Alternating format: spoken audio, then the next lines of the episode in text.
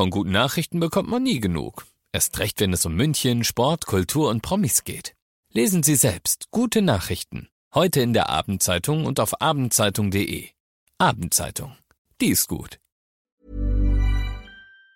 95.5 Charivari, das München Briefing, Münchens erster Nachrichtenpodcast.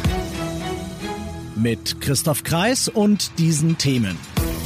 Der Stadtrat hat einstimmig eine Alternative zur Wiesen beschlossen und das KVR will künftig hart gegen Anti-Corona-Maßnahmen-Demos vorgehen. Herzlich willkommen zu einer neuen Ausgabe. Dieser Nachrichtenpodcast informiert euch täglich über alles, was ihr aus München wissen müsst. Jeden Tag gibt's zum Feierabend in fünf Minuten von mir alles Wichtige aus unserer Stadt, jederzeit als Podcast und jetzt um 17 und 18 Uhr im Radio. Nachdem klar war, dass es dieses Jahr keine Wiesen geben wird, war in München erstmal ein bisschen Ratlosigkeit angesagt und dann gab es diese Idee, die auf den ersten Blick erstmal kurios wirkt um trotzdem ein bisschen gute Laune-Feeling in die City zu bringen und zumindest ein paar Schausteller vor der Pleite zu bewahren, könnte man ja einfach in der ganzen Stadt verteilt Fahrgeschäfte und Standel aufstellen und das soll jetzt tatsächlich Realität werden, oder? Charivari München Reporter Olli Luxemburger. Also es sieht ganz danach aus. Zumindest hat der Stadtrat heute schon mal beschlossen, Fahrgeschäfte und Buden sollen ab Mitte Juli auf dezentralen Plätzen in München verteilt werden. Um welche Fahrgeschäfte und Plätze es sich dabei genau handeln soll, das will man noch überlegen. Zum Beispiel ein Autoscooter in Neuperlach, eine Schiffsschaukel in Sendling oder ein Karussell in Obermenzing. Also ich finde ja am lustigsten eine Geisterbahn direkt vor dem Rathaus, aber wahrscheinlich wird das nicht geschehen. Das klingt ja jetzt von der Idee her gar nicht schlecht, aber ehrlich gesagt, eine Ersatzwiesen oder ein Mini-Oktoberfest oder sowas in der Art ist das nicht, oder? Nein, also die Aktion ist völlig anders strukturiert. Auch der Name Sommer in der Stadt, so soll's heißen, sagt ja schon, es ist ein ganz anderes Konzept. Wiesenchef Clemens Baumgärtner sagt, es sei da echtes Neuland, das die Stadt München damit betritt.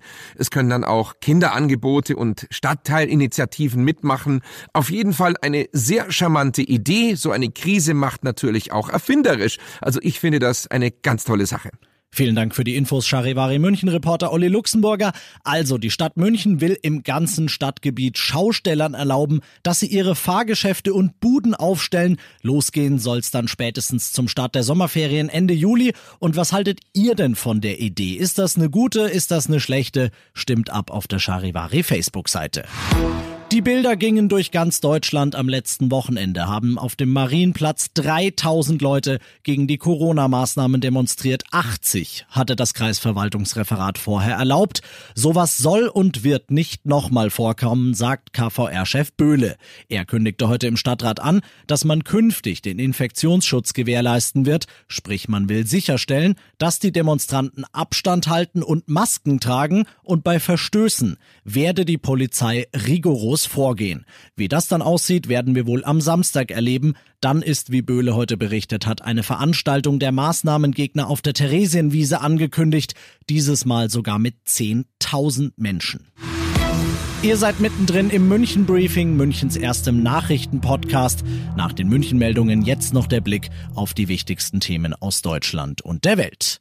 Der Deutsche Lehrerverband rechnet damit, dass in den Schulen auch noch lange nach den Sommerferien nur Unterricht im Schichtbetrieb möglich sein wird.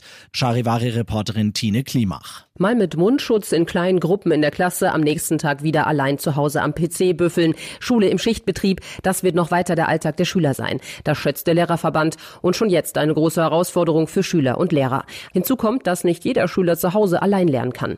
Der Verbandschef schätzt, dass ein Viertel der Schüler größere Probleme bekommen könnten. Dabei handle es sich um Kinder an Förderschulen oder solche, die schlecht Deutsch sprechen oder keine Unterstützung der Eltern haben.